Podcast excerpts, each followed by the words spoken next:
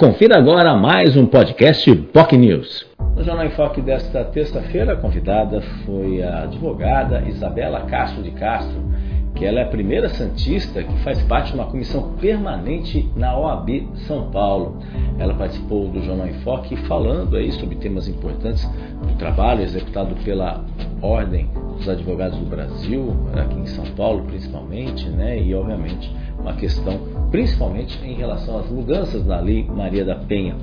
E ela adiantou uma situação interessante que o governo do estado já adquiriu tornozeleiras eletrônicas, que o primeiro lote já até está chegando, para que efetivamente seja colocado aqueles, principalmente homens, que têm aí questões de atos de violência contra suas respectivas companheiras e assim eles passarem a usar tornozeleiras eletrônicas que, obviamente, permitirá que as mulheres possam acompanhar e monitorar a presença ou a aproximação deles, caso isso venha a acontecer. E também não deixa de ser também uma forma de inibir atos de violência. Está aí uma, uma grande conquista aí nesse sentido, com base nas alterações, nas mudanças que foram assinadas agora no mês de abril pelo presidente uh, Luiz Inácio Lula da Silva a respeito de mudanças na lei Maria da Penha.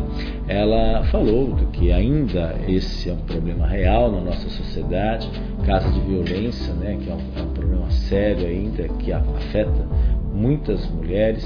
Uh, falou também sobre o mês de maio, que estamos no maio laranja, de a violência contra a violência sexual contra crianças e adolescentes, onde 85% das vítimas são as meninas. Triste realidade que a gente tem na nossa sociedade. São números que a pandemia simplesmente amplificaram aí e isso não se limita a uma classe social, isso aí está presente em todas as classes sociais. Né? Então é uma preocupação muito grande, porque justamente é, é, a casa acaba sendo o local de violência, onde muitas crianças, muitos adolescentes são vítimas nesse aspecto. Né? A doutora Isabela falou muito sobre esse assunto, né? que ela coloca que é preciso que todas as pessoas estejam em alertas, né? é realmente uma questão grave e séria. Qual vai ser o futuro dessa geração? Não queremos uma geração com problemas mentais, enfim, problemas seríssimos em relação a isso. E até ela coloca um desafio, né? É, se, por exemplo, se sentir é, outro tipo de violência, presença na internet, por exemplo, com nudes e outros tipos de iniciativas, vídeos, fotos, golpes que acontecem muito.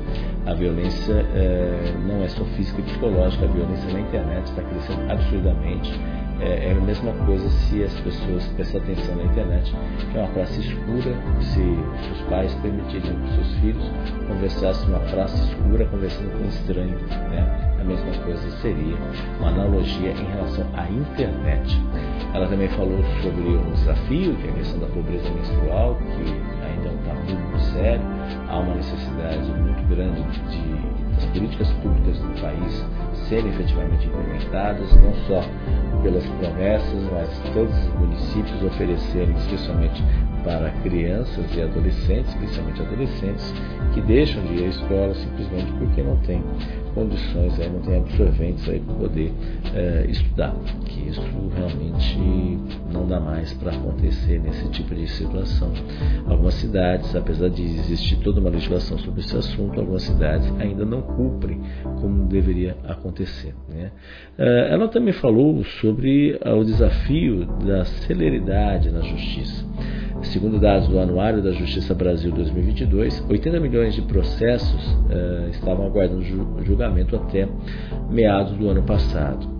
E, claro, esse número pode ter crescido. A execução da sentença hoje demora em, média de seis anos a sete, e sete meses. É um período muito extenso frustrando muitas pessoas nesse sentido. A decisão demora até 11 meses, mas diante de recursos e até a própria execução da sentença, o tempo é significativo. Muitas pessoas acabam, uh, infelizmente, acabam desistindo ou simplesmente acabam não levando adiante ou tendo uma descrença em relação à justiça.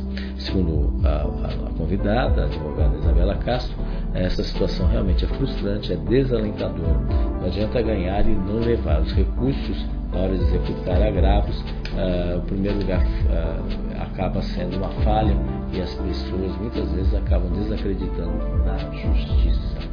Ela também falou sobre índices, indicadores, obviamente, sobre a, a questão da, da nomeação, eventual nomeação do ministro, do advogado Cristiano Zanin para a vaga uh, no STF, né, uh, do ex-ministro uh, Lewandowski, que, que efetivamente já se aposentou, essa vaga está aberta, e a possibilidade do presidente Lula nomear Cristiano Zanin, que foi seu advogado particular, como ministro do Supremo Tribunal Federal. Ela lamenta que esse tipo de situação venha a ocorrer, que há uma necessidade, como ela disse, que se o próprio PT defende maior isonomia, maior diversificação de gênero e também de cor, por que não?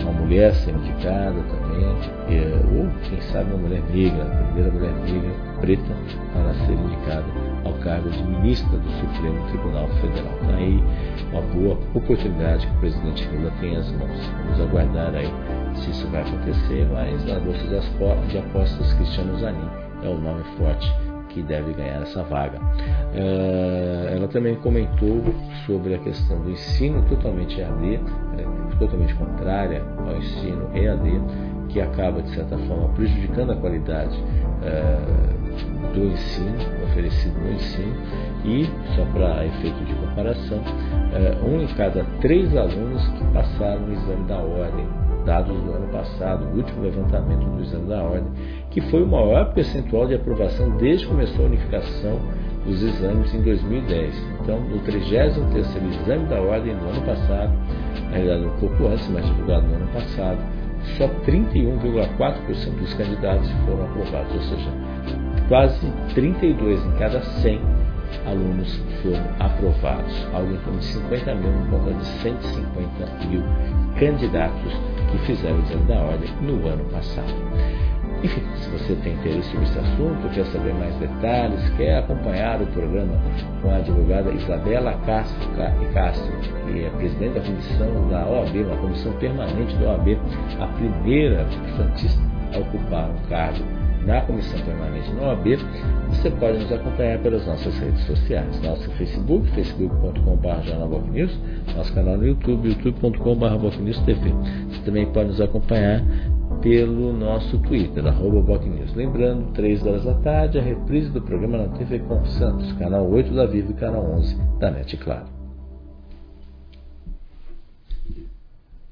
Você ouviu mais um podcast Boc News.